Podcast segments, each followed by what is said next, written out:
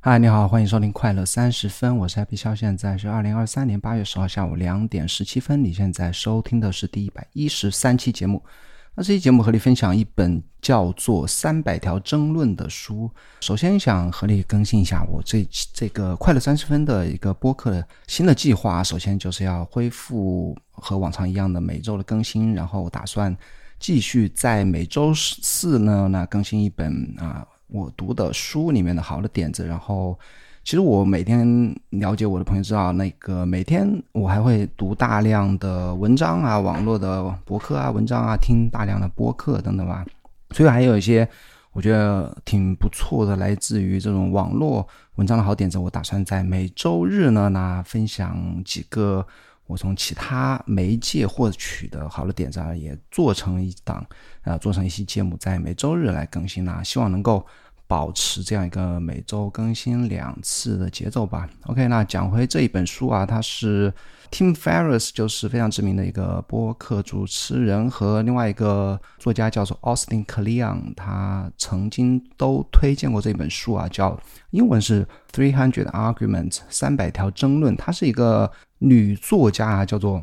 莎拉曼古索啊，他是一个美国的诗人和作家，在二零一七年出版的这样一本书啊。那这个作家他还是挺有成就，他曾经被美国艺术与文学会授予啊一个非常了不起的一个罗马文学奖学金，还曾经有两本书都被啊曾经被旧金山什么纪实报评为二零零八年年度非啊小说最佳的图书类吧，等于也是拿了很多奖啊。那这一本书呢？啊，是三百条争论，其实是三百条他的格言或者说感想吧。那这三百条啊，分为我自己分为三类啊，三分之一是与创作有关的，因为他毕竟自己是作家嘛。然后三分之一是关于他的经历和人生啊，人生感悟。然后三分之一是其他方面的，包括回忆啊或感想吧。但我读起来是收获也是挺多啊。那。我自己挑选了二十七条与我共鸣的 arguments 吧，或呃争论吧，来与你分享啊这些其他的个人经历啊，或他其他的一些沉思啊，自己的格言啊，包括一些非常女性视角的一些感想啊，或他的自己的一些经历啊，我觉得还是推荐你去阅读吧，这样。一条呃一本短小精悍的书吧，读起来我分三次读完的那个，应该我自己觉得还是挺喜欢的。OK，那直接开始啊，二十七条争论。那第一个是，首先啊，我想引用一下塔勒布的一句话，他在啊那本书忘记叫什么书来说啊，喜欢解释格言呢，都是傻子呆子做的事情啊。今天我要做的就是傻子做的事，因为我试图来解释一下这个沙拉曼古索的。自己写的格言啊，我直接读他的原文。OK，呃，读完原文我会分享一下我自己的一些简短一些感想。那第一条是在教师会议上，我身边坐着一些人，他们的书已经卖出了两百万册，成功似乎就在咫尺，触手可及。在地铁长椅上，我身边坐着一些人，他们患了疾病，奄奄一息，但我从未想过自己也会染上他们的病。这个我非常棒的一条啊，因为。我觉得就是我这是一个人之常情啊。当我们看到一些网络上成功的人或身边成功的人的话，我们总会低估了他们的努努力啊，或者他们的运气啊，总就觉得啊，他们的成功好像是我们的同僚、我们同辈的成功，好像是也是触手可及的。而且啊，那些堕落的、失败的、厄运啊、倒霉的事情啊，就离我们很远啊。包括在社交媒体上啊，就是每个人都只展现好的一面，好像大家都是歌舞升平啊，每个人都很成功的样子。但实际上，真实中的我们，哪怕那些表现的非常棒的人呢，他其实真实的我们，其实大家其实都是差不多的啊。那下一条是，我不写长篇，因为我对人为的减速不感兴趣。一旦看到结果的曙光，我就会扣动扳机。这其实说的就是，作为他一个作家，就喜欢嘛直接讲若。不写长篇的，就是把啊想讲的就立刻讲出来，这也是他这个三百条争论的一个 初衷吧。其实我也一样啊，如果我可以写成推文的东西呢，我就不要写成博客，或者说。我可以在博客的第一句话告诉你我想说什么的时候，我就不要拖到最后才讲啊。包括我现在在编辑博客的主要工作，也就是删减啊。你说长篇大论，也不能说所有的文章都一定要写的短小精悍啊。但每个人风格不一样，他就是这样的一个风格吧。但我没有读他的小说啊，我只是借由这一条来啊表达我自己的一些看法。OK，下一条是我希望能问问未来，我是应该放弃还是应该继续努力？话又说回来，如果尝试的感觉，即使是面对注定的失败，也和成功一样美好呢？甚至更好呢？啊，这一条说什么的呢？我觉得非常棒啊！这一条我曾经也在推推特上分享啊，我再念一遍啊。他说：“如果尝试，呃，如果尝试的感觉，即使是面对注定的失败，也和成功一样美好呢？”就说。只要你去尝试啊，哪怕这个事情明知山有虎，偏向虎山行啊，哪怕是注定的非常巨大的危险，甚至注定的失败啊，也要去做啊。我觉得其实就说了一个我们经常会说的一个道理，就说，那终点啊和成功啊，所谓的成功或者说达到终点的目标啊，其实它并不是一个目标。我们的目标到底是什么？我的目标其实还是经历和成长啊。其实人生的。不一定要求你赞同啊，我自己讲我自己感受啊。人生呢，其实它的意义很大部很大一部分是在于经历啊，经历不同的事件，经历啊，比方说旅游或者经历不同人生的阶段，经历啊所做更多的挑战事情吧。呃，经历带来了个成长啊，或者这段经历本身啊是与结果无关的。不在不要在意结果是好是坏，成功或者失败啊，更是呃，或者说换句话说呢，经历本身，只要你有这样一个经历呢，它本身就是一种成功啊，不要再考虑啊一些世世俗的一些标准吧。啊，下一条，糟糕的艺术啊，是从一个人传达给没有人。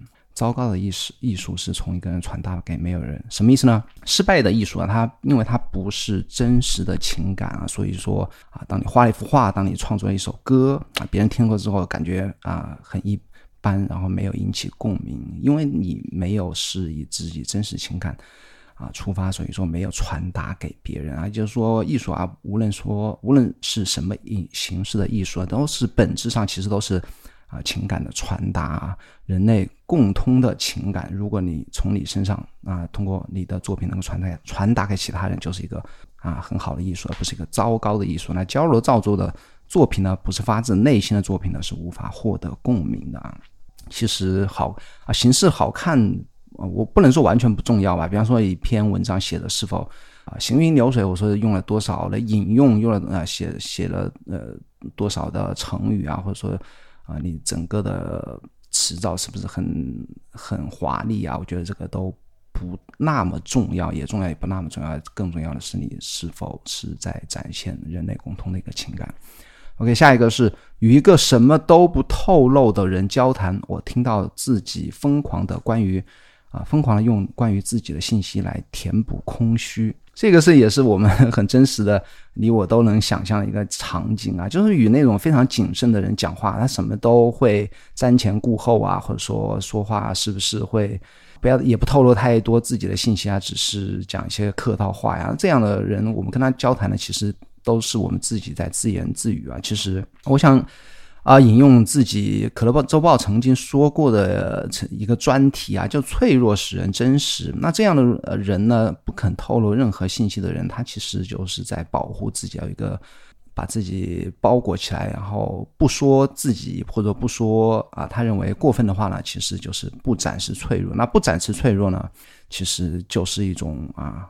啊，不给人会给人不真实的感觉。那其实透露信息啊，就等于展示脆弱；而展示脆弱呢，就等于啊啊冒险，冒险就等于勇敢啊。那我非常推荐你去啊！我昨天才刚刚看完那个布林布朗的在 Netflix 一个演讲，叫做《唤起勇气》啊。我会把那个链接放在 Show Notes 里面。布林布朗他是美国一个专门研究脆弱啊 vulnerability 的这样一个社会呃学者吧。那他关于脆弱和勇气的这个演讲也是我觉得非常棒啊。下一个是完美与美是重叠的，但又不是完全的，什么意思呢？那艺我我个人觉得啊，就是啊，艺术是没有完美啊，这个残缺的美啊，或者说呢，完美啊是可以由每个人自己定义的。那完完美不一定代表美啊，完美和美是有部分重叠，但是不是完全的。下一个是。我最不喜欢的关于写作的观点是，一个人必须找到自己的声音，就好像他在就在你的内心深处，随时可以像钢钢琴演奏器一样打开，就像性格一样，它的存在取决于与世界的互动。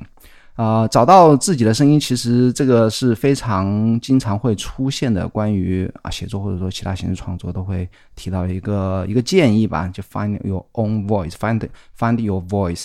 那其实呃，我读完这一条，我自己也认同啊，其实没有什么东西声音啊，所谓的声音是与生俱来的，就是我我一出生就 是每个人就在基因里面就写。当然，每个人基因它会有与性格有关啊，但是。人总是在变化的，对不对？你二十岁和三十岁和四十岁，或者说你在不同环境下成长出来的人是会有不同的，哪怕是哇孪生的兄弟，如果把它分放在不同的一个生长环境，那人是完全会有不同的世界观的。其实自己的声音呢，它是变化的，变化是来自于个人成长或者说人与世界的一个互动。好，下一个是我想认识这样一个人。他的生命历程是连续的，他的生命发生在一个本质的自我身上，而不是，而不仅仅是一系列的生命发生在一个系列的自我身上。这个有点拗口啊。他说：“我想认识这样一个，他想什么样的人呢？他的生命历程是连续的啊。”就是生命发生在一个固定的本质的自我身上啊，什么意思呢？就是说啊，你会经历不同的事情，你会成长，但是呢，你的本质是没有变化的，你是要做自己的，你一切的选择都是出于自己的意愿而不是说不断的假装成另外一个人。他后一句话就说，而不仅仅是一系列的生命发生在一系列的自我上，你会有一系列的自我吗？会有，如果你不断的想活成别人的样子的话，你是会有一系列的自我的。啊，举个例子啊，从小你想做一个好学生，对不对？是你完全自己的选择吗？或者说到公司之后，你成为了一个好员工，成为一个老板眼中好员工，那是你完全的自我吗？或者说你想做一个好妻子，成为对方一个好朋友的好闺蜜，全部都是你完全自己选择的那个样子吗？如果是的话，那么你的生命历程就是他所谓的生命历程是连续的。下一条。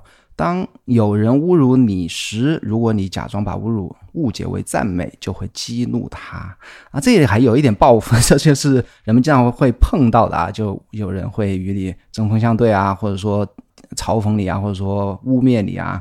呃，有人去这样来针对你的时候呢，你要怎么去报复他啊？他说的是侮辱误解为赞美啊，就会激怒他。那其实我觉得这是一种浪费时间啊，因为我我觉得啊，每一秒你花在啊，想与你为敌，或者说去刺激、去挑衅你的人身上，其实都浪费时间了。因为你一旦与他互动，他就会火上浇油，就会更来劲啊。从我自己的方式，我觉得是应该最节约时间或者节约自己精力的是完全忽略他，甚至是主动的回避他。说这里啊，我想提一句，我最近在看，还没有开始完全看完的书，叫做什么？如何避免 asshole 吧？那一本书里面是 how how to avoid assholes。就你身边呃，每个人身边都会有很多的那个混蛋啊，assholes。你如何去赢得与混蛋的这场战争呢？其实那也是一个大学教授啊，就专门研究可能与社会啊啊人际关系啊，或者说领导力相关的这样一个一个学者吧。他说，从很多实际的经验或者实际的。案例来看呢，什么样的方式是能够让你很好的赢得这场战争呢？那其实不是你想各种策略与之去斗争啊，而是主动的回避他们。物理上的、心理上的，那物理上是最有用的。如果你和他住得近，就搬得远一点；如何？如果你和他同一个部门，你就跟他换一个部门啊。这主动的回避是最有成效的。下一个。有趣的人不喜欢表现的有趣啊，我觉得也是一条真理啊。换句话说，努力显得有趣的人呐，或者说想展现、想表现的为有趣的人，他其实是一个无趣的。那如果是你是有趣的话，你就不需要去刻意的去不断的讲笑话，是不是？你你这个人是就是一个好奇的，对不对？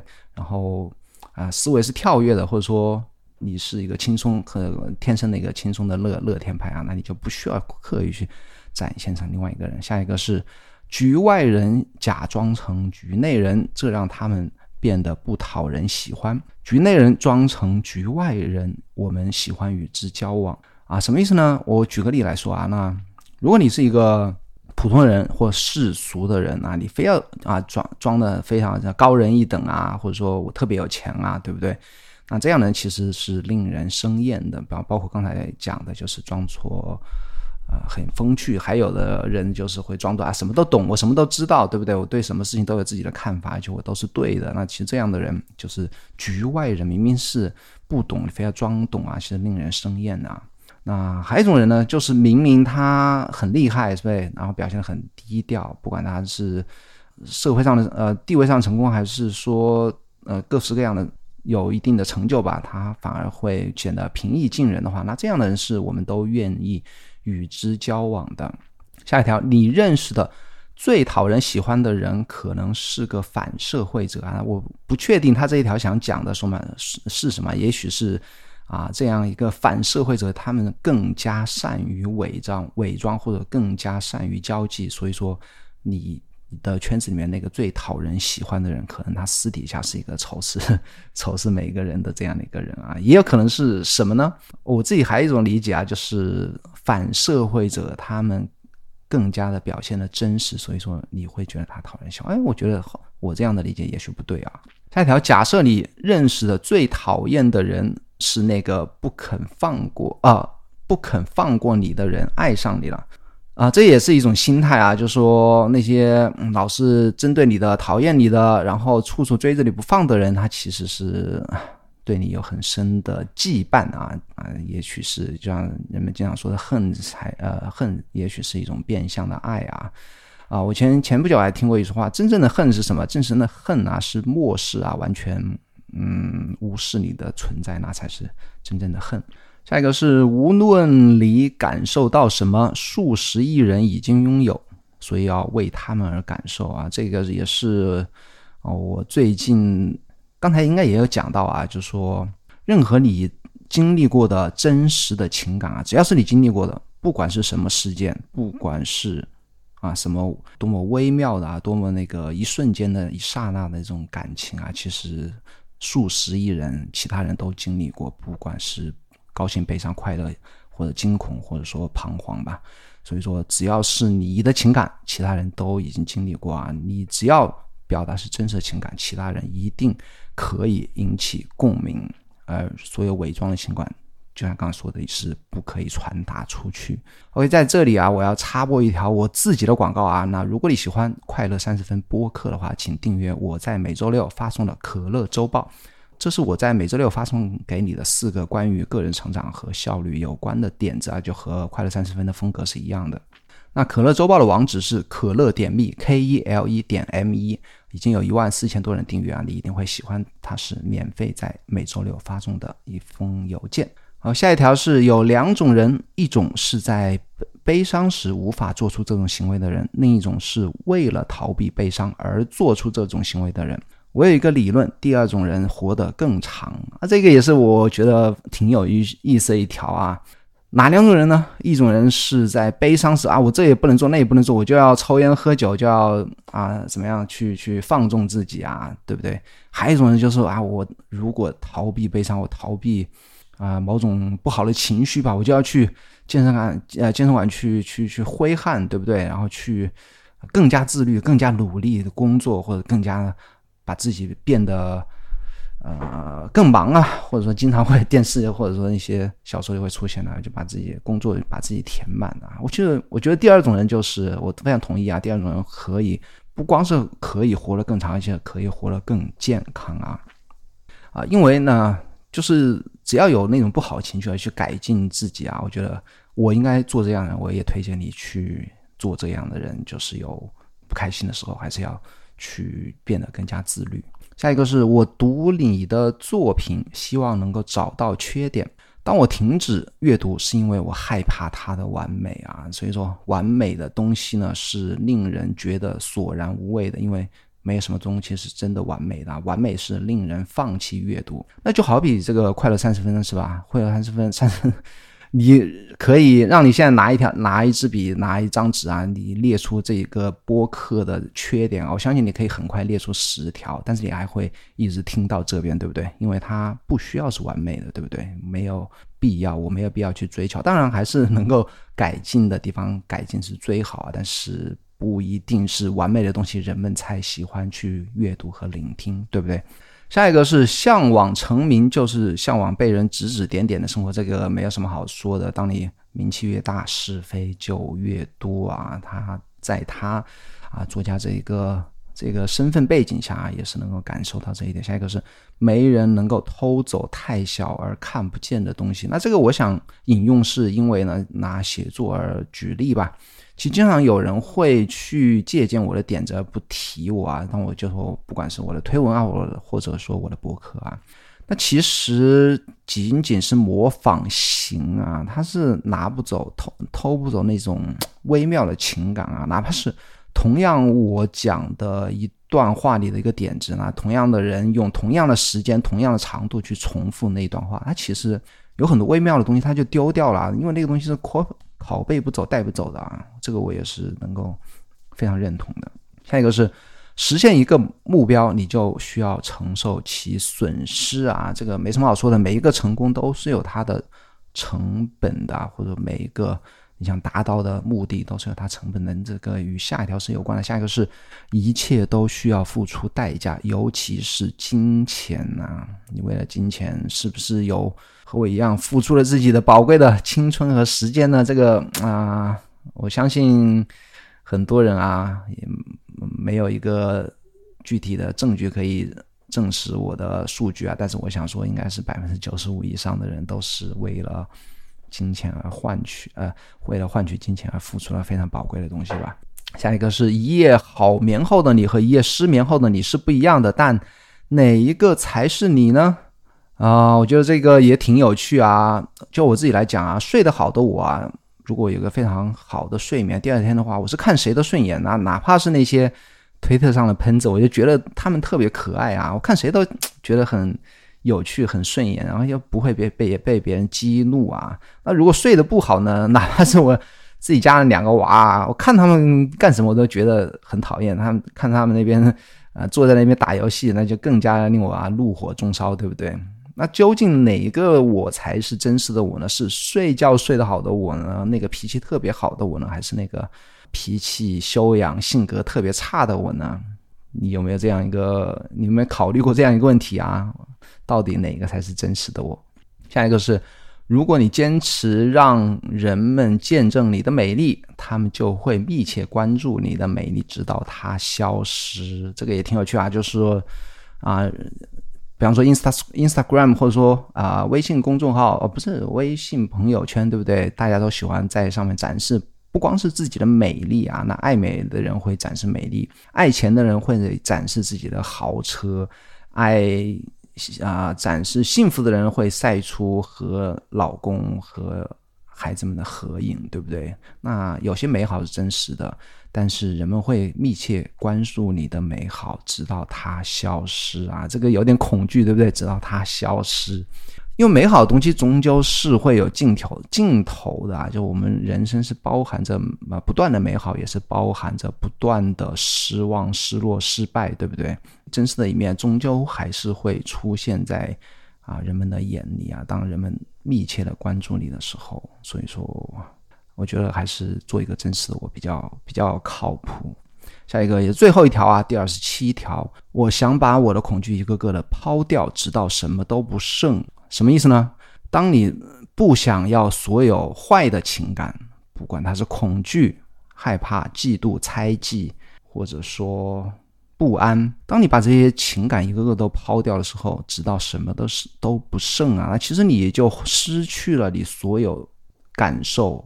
感情的能力啊，那人生其实也没有其他的啊活着意义的存在啊，因为我觉得感情啊，不管是正面的还是负面的，它其实都是息息相关，都是人类啊与生俱来的一部分。当你想把坏的丢掉，其实好的也就随之消失了。OK，那就是最后一条二十七条，嗯，不知道你喜不喜欢这一期节目呢？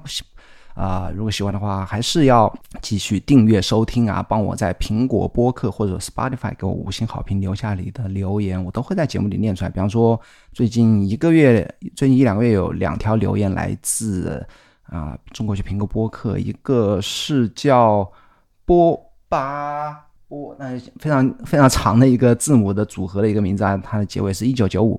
哎，他说站在巨人的肩膀上，标题啊，他说博主诚心实意的将自己的阅读体验、社会经验毫无保留的分享给大家。社会节奏的加剧，没有整块时间来阅读整理，站在博主的肩膀上一起进步，一起成为更好的自己啊！非常谢谢你的留言。下一条是魔法知识言的留言，他标题是自我提升。他说听了几期了，对自己有很大的帮助，而且自己的生活也循序渐进的变好。感谢 Happy 一直在输出好的内容，那我也非常感谢你，魔法知识言朋友，我对这个 ID 非常熟悉啊，非常你啊，谢谢你的支持和和阅读和聆听。OK，那记得订阅可乐周报，咱们争取在礼拜天见，拜拜喽。